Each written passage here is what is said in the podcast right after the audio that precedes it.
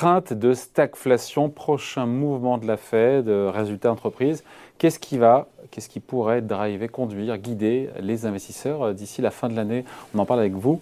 Wilfried Galland, bonjour. Bonjour. Directeur stratégiste chez Montpensier. C'est vrai que c'est pas facile, on, en discutait hier quand on s'est parlé par téléphone, de sentir, sentir les, euh, euh, la direction que pourraient prendre les marchés dans les, premières, dans les prochaines semaines. Il y a, il y a des nuages euh, sombres, noirs, gris euh, et des vents contraires. Hein. Moi, j'ai un peu l'expression, on a l'impression d'avoir un ciel de traîne. Ce n'est pas véritablement une dépression, c'est plus un, ciel totalement bleu, parce qu'on se rend compte qu'il y a effectivement des, des, pressions un peu contradictoires.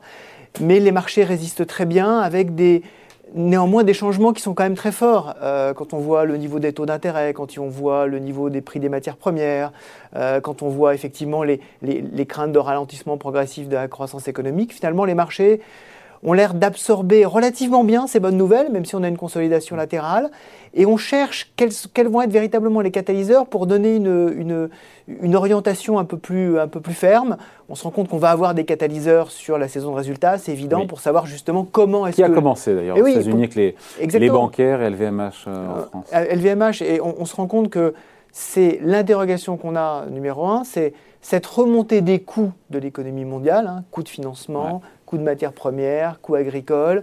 Coûts euh, financiers avec les taux d'intérêt. Exactement. Euh, comment est-ce que l'économie réelle, comment est-ce que l'économie des entreprises va absorber ça et comment est-ce qu'elle va se projeter dans ce, dans, ce nouveau monde résolument post-pandémie, mais toujours marqué par les stigmates de la pandémie, parce que, bah, parce que la, la, réouverture très rapide des économies se fracasse d'une certaine façon sur une offre qui reste stigmatisée par euh, des fermetures en Asie, euh, d'usines, de ports, d'infrastructures logistiques qui n'arrivent pas à suivre. On parle beaucoup de pénurie, on parle même maintenant de, du fait que Apple doit réduire sa production euh, d'iPhone, ce qui n'était pas du tout dans les, dans les, dans les prévisions aujourd'hui. Donc effectivement, un certain nombre d'interrogations sur comment est-ce que les nouveaux équilibres vont, vont, se, vont se matérialiser. Des freins à la production, des coûts pour l'économie qui augmentent, ça veut dire des marges.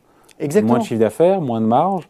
Et voilà. Bah, la, chose qui, va être, qui est d'ailleurs très intéressante, c'est que on, va regarder, c'est un petit peu ce qui est, ce qui est frustrant avec euh, les, c'était juste le chiffre d'affaires hein, d'LVMH euh, hier, parce qu'on va regarder au moins autant désormais la partie coût de ces résultats que la partie chiffre d'affaires. Jusqu'à présent, euh, quand, on regardait les, résultats, on disait, bon, on va s'intéresser à ce qu'on appelle la top line. Donc on va mm. s'intéresser à l'évolution euh, du chiffre d'affaires, les ventes. Est-ce que véritablement vous arrivez à faire grandir votre, votre société, votre business?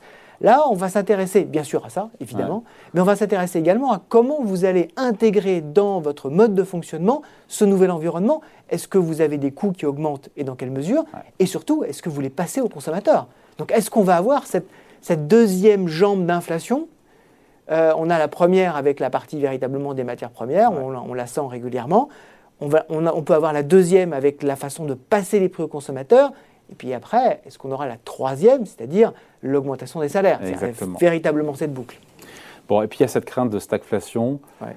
Voilà, qui, qui gagne du crédit euh, ou pas, euh, jour après jour. Bah, Sachant que la crise énergétique semble, hors pétrole, se calmer un petit peu. Oui, tout à fait. en tout cas, pour l'instant, on est sur un espèce de plateau, on descend un petit peu sur certaines, voilà, sur, sur le gaz, sur l'électricité, ça semble, on, a eu un pic, ça semble se calmer un petit peu.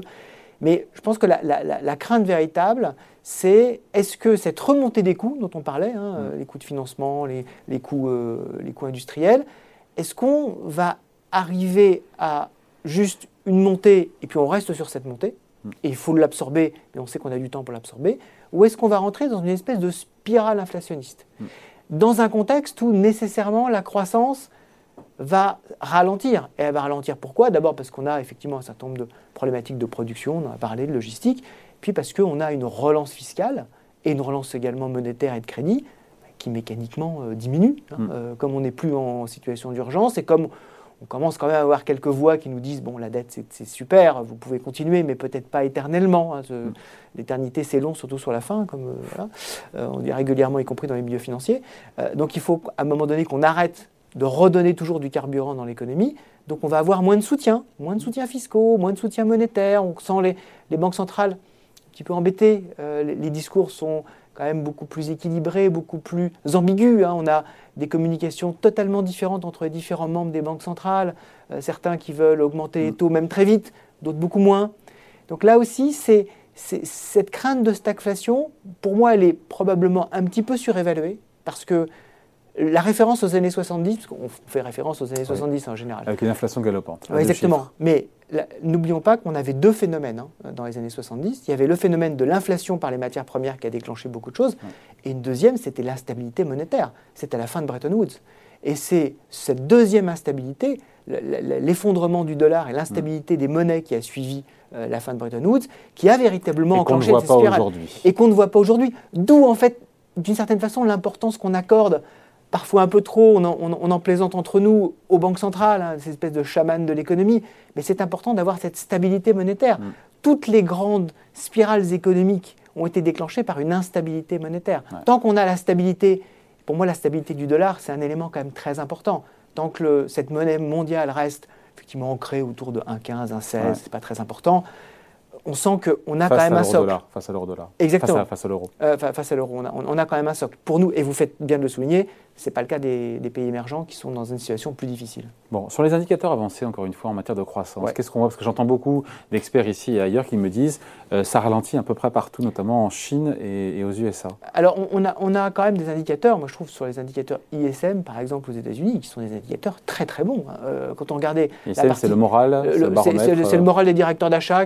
En fait, c'est l'indice on en a plusieurs, mais c'est l'indice le plus, historiquement le plus long. Et donc, euh, celui qu'on regarde euh, essentiellement. C'est le hein, moral Véritablement, le moral des directeurs d'achat euh, par, l'Institut ISM.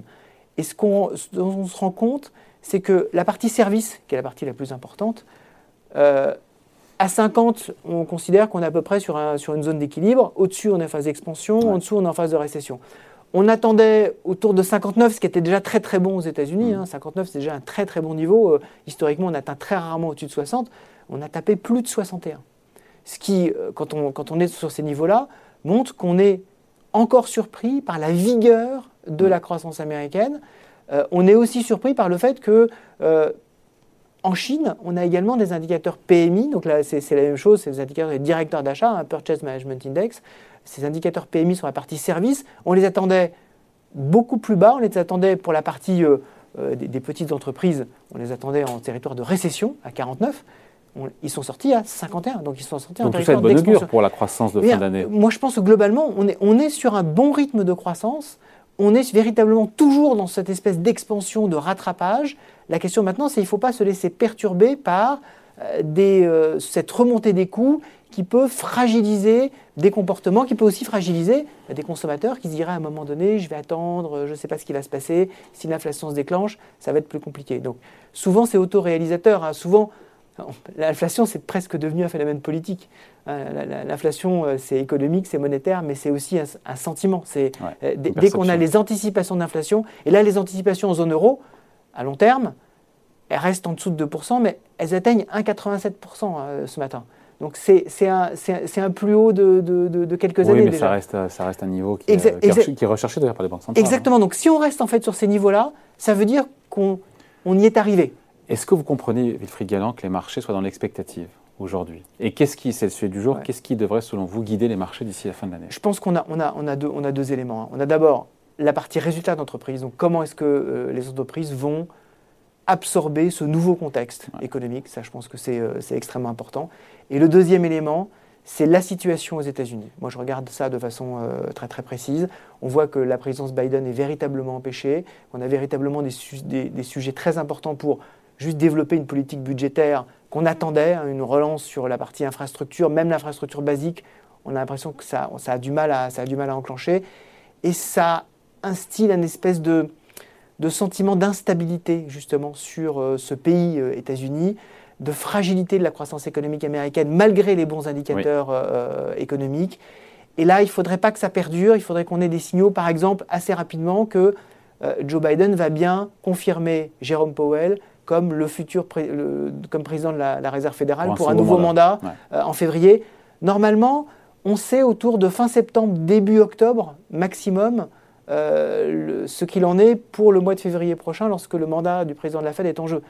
Ça commence à faire tard déjà. Mm. Hein. Euh, on, l'attendait là, on, l'attend dans les jours qui viennent. Les, rumeurs de marché euh, la semaine dernière, c'était autour du 13 octobre, donc aujourd'hui, Joe Biden pourrait s'exprimer pour dire qu'il va confirmer Jérôme Powell. ce serait un premier bon signal. Ce serait un premier bon signal. Mais c'est ce que tout le monde attend. C'est ce que tout le monde attend. La surprise, ce serait que ce soit pas lui, en fait. C'est ce, ce, que tout le monde attend, mais sa majorité est très, très fracturée. Elisabeth Warren, par exemple, a clairement dit Je m'oppose. Je m'oppose à la, à, la prolongation de, de Jérôme Powell. Donc, attention à ça.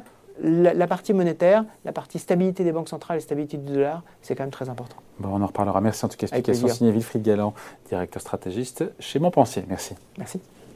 Thank you.